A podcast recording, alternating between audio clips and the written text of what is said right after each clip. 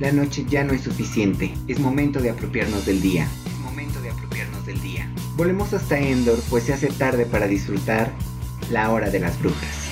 La hora de las brujas.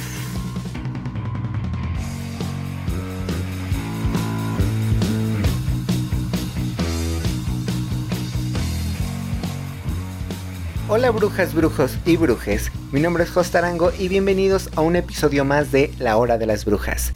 En esta ocasión tendremos a Lilith en Brujas en la Historia. Hablaremos de las brujas conocidas por su amor por la sangre de bebés, las Tlahuelpuchis. Tendremos historias de horror, arte brujil, la nueva sección de poemas El Gato Lumière, con Cindy Valdés y mucho más. Si quieres ser parte de la hora de las brujas contando una historia de horror, brujas o brujería o siendo parte de brujas en el arte, ya sea cantando, bailando, dibujando, tocando un instrumento, etc., envíanoslo por Instagram. Recuerden seguirnos como arroba tarangojos y arroba brujastime. Sin más, comencemos.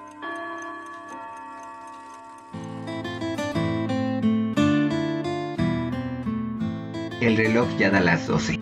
Tu sombrero en el perchero, tu escoba en aquella esquina, el caldero borbotea y la hora de las brujas comienza.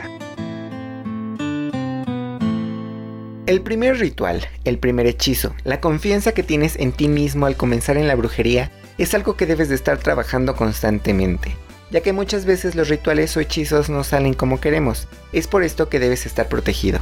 En muchas películas de brujas, la bruja o las brujas tienen un libro en el cual hay muchos escritos, dibujos encimados, correcciones con tinta, rayones, taches enormes, etc. Todo esto no es porque las brujas sean desorganizadas, sino que esto es parte de ir aprendiendo. Hacer anotaciones y correcciones en tus hechizos y rituales es parte de crecer como bruja. Si al igual que yo son fanáticos de la saga de Harry Potter, recordarán que el libro de pociones que tiene Harry en El Príncipe Mestizo tiene muchas correcciones y anotaciones, ya que aunque el libro diga las instrucciones para poder llevar a cabo un hechizo, poción o ritual, no siempre debemos quedarnos con eso, debemos de hacer investigación y anotar lo aprendido.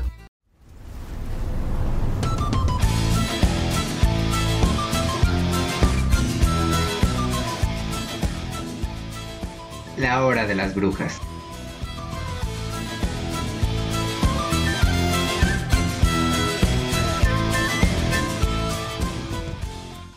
Todos en algún momento de nuestra vida hemos escuchado la famosa historia del Génesis en la Biblia, específicamente la de Adán y Eva. Pero, ¿qué pasaría si te digo que Eva no fue la primera esposa de Adán? La primera esposa de Adán, según textos apócrifos de la Biblia, dice que fue la mujer llamada Lilith, de quien escucharemos hoy. Según la leyenda, Lilith, al igual que Adán, fue creada con barro y Dios le dio el soplo de la vida, lo cual la hacía semejante a Adán.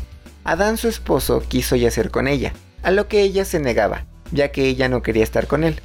Adán se molestó mucho y le pidió a Dios que hiciera que Lilith yaciera con él, pero Lilith se negaba, a lo que Dios le dijo que ella como esposa de Adán debía de estar bajo sus órdenes, pero Lilith se negó, ya que a ambos los había hecho del mismo barro, como seres individuales. Dios, al ver la rebeldía de Lilith, la desterró del jardín del Edén y de la costilla de Adán le hizo otra esposa, Eva. Lilith fuera del jardín sobrevivió cazando y recolectando la poca comida que había fuera del jardín, mientras era acosada constantemente por ángeles enviados por Dios para pedirle que regresara al jardín del Edén, pero Lilith se negaba, por lo que los ángeles la maldijeron con dar a luz demonios y sufrir tormentos en cada uno de sus partos. Se dice que un día se encontró con Lucifer, el ángel caído, quien la recibió y se convirtió en su cónyuge, y todos los demonios, hijos de Lilith, fueron recibidos en el infierno por Lucifer. El día de hoy se ve a Lilith como una de las más grandes feministas de la historia, por desafiar a Dios y exigir la igualdad con su esposo Adán. Incluso se la acepta como la primera bruja, ya que fue la primera consorte de Satán, pero lo que en realidad la hace una gran bruja es su instinto de supervivencia, ya que estuvo tanto tiempo fuera del jardín y logró sobrevivir cazando y recolectando la poca comida que había fuera de este. Se preguntan, ¿quién será la segunda bruja? Pues Eva probó del fruto prohibido, pero todos sabemos que el fruto prohibido no era una manzana, y quien se lo mostró fue Lucifer convertido en una serpiente. Y es por esto que Lilith es considerada una de las más grandes brujas de la historia. Ahora en la sección El gato Lumière, escucharemos de la voz de la autora Cindy Valdés el poema titulado La otra mujer. La otra mujer. Yo deseaba, con todo mi ser, ser aquella otra mujer, la que yo decía, debe ser la mejor en todo. Todo lo que hacen siempre es interesante. Eso solía decir. Pensaba. No, aseguraba que con el caminar del tiempo la otra mujer se hacía cada vez más buena para ti, de lo que yo no puedo llegar jamás. Pero en fin, el tiempo me ha alcanzado y este lugar, el de aquella otra mujer, yo, yo ya no lo quiero.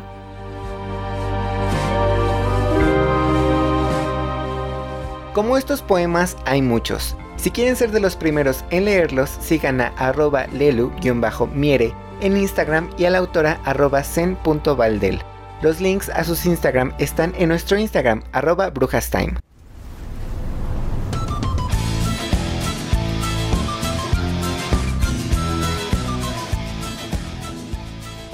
La hora de las brujas.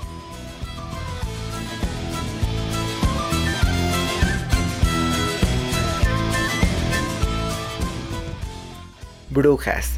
Conocidas por la mayoría de México y Latinoamérica como seres horribles que casualmente tienen una predilección por alimentarse de sangre de bebés sin bautizar, y aunque no lo crean, estas brujas existen. Son llamadas Tlahuelpuchis, mayormente conocidas por este nombre en el estado de Tlaxcala, en México. Desde la época prehispánica, la gente de Tlaxcala le ha temido a algo que va más allá de su entendimiento. Se trata de las Tlahuelpuchis, cuyo nombre proviene del náhuatl que significa saumador luminoso, las terribles mujeres vampiro. Las Tlahuelpuchis, como la mayoría de los seres diabólicos, utilizan la noche para desplazarse con mayor libertad y así poder cometer sus fechorías. Además, al tener el poder de tomar la forma de animales e incluso de neblina, se mueven con mayor agilidad. Hora preferida para cazar es de la medianoche a las 4 de la madrugada, y es que durante esas horas los padres duermen y dejan indefensas a sus víctimas preferidas, los recién nacidos. Las tlahuelpuchis disfrutan tomarlos entre sus brazos y beber su sangre hasta secarlos. Los padres que logran despertar del hechizo de sueño que la mujer vampiro arrojó sobre ellos tienen mucha suerte, y si son muy afortunados de verdad, solo encontrarán moretones en su pequeño hijo, pero si no, deberán afrontar una dolorosa pérdida. Se dice que originalmente las tlahuelpuchis eran nahuales. Se trataba de mujeres bendecidas por los dioses a quienes les fueron otorgados dones especiales, Después, debido a su gusto por alimentarse de sangre, la gente las comparó con vampiras. Sin embargo, a pesar de los siglos transcurridos, los locales no han dejado de temerles. Se cree que las Tlahuelpuchis descubren sus poderes después de la primera menstruación. A partir de entonces pueden darse a la tarea de perfeccionarlos. A la par, crece en ellas un hambre que solo la sangre puede saciar. Pero no se trata de cualquier sangre, sino de la sangre de recién nacidos. Por ello, los padres se esfuerzan por proteger a sus bebés con todo tipo de artimañas y utensilios. Dentro de los más usados tenemos cajitas de agujas o cosas hechas de metal como tijeras o cuchillos, pues son repelentes naturales de brujas. Aunque cabe destacar que lo más efectivo para alejarlas es colocar un collar de ajos o esparcir cebolla alrededor de la cuna o cerca del bebé para ocultar su aroma y así evitar que las tlahuelpuchis sepan que está ahí. Hace tiempo, cuando los ataques se volvían demasiado frecuentes y ya no se podía vivir de ninguna manera, los pobladores capturaban a las tlahuelpuchis, luego las sometían a juicio y las ejecutaban. Con el paso del tiempo, eso dejó de hacerse. De hecho, el último registro de una ejecución parece ser del 1973. Sin embargo, aún pervive el rumor entre los locales que dice cuídate de las tlahuelpuchis, y es que ellas aún están ahí entre las sombras. ¿Alguna vez una Tlahuelpuchi trató de llevarse un bebé conocido? Cuéntanos tu historia en Instagram, arroba brujastime. Vamos a escuchar la canción recomendada de la semana, y en esta ocasión traemos a los protagonistas de Brujas en el Arte de la Semana. El nombre de la banda es Sobek, la cual nos acaba de deleitar con su nuevo sencillo El Olvido, el cual pueden escuchar completo en YouTube y Spotify.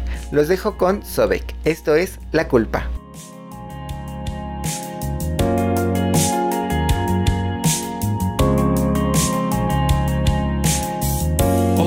Perdí el control de esta situación. Mírame, borracho, tonto y sin ti.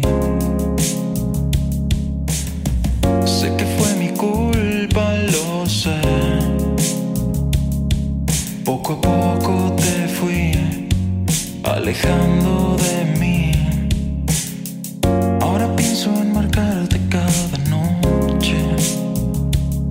para saber si estás bien, para saber si me extrañas. Arrancamos con las leyendas mexicanas. El día de hoy traemos una leyenda traída desde el hermoso estado de Nayarit. Muchos la reconocerán, ya que su nombre es la ciguanaba.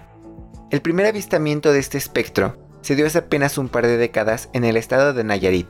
Dos amigos iban en una camioneta de regreso a sus respectivas casas después de un largo día de trabajo.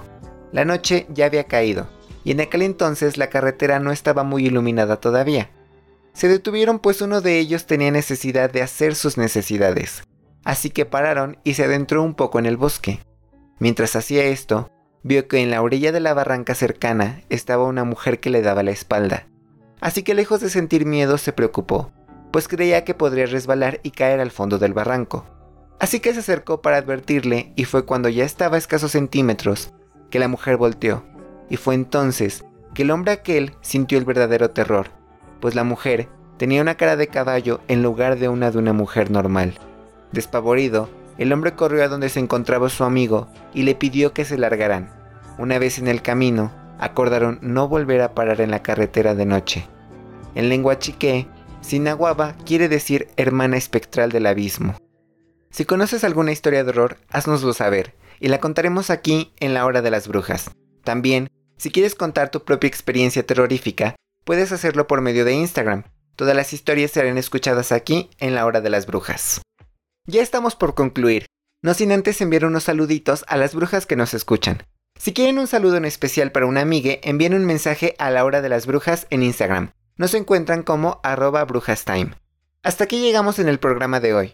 No te olvides de seguirnos en Instagram como arroba brujastime y arroba tarangojos. Regálanos un like, síguenos y compártenos con todos tus amigos. Yo soy Jos Tarango y nos escuchamos la siguiente semana aquí en la hora de las brujas. Bye bye.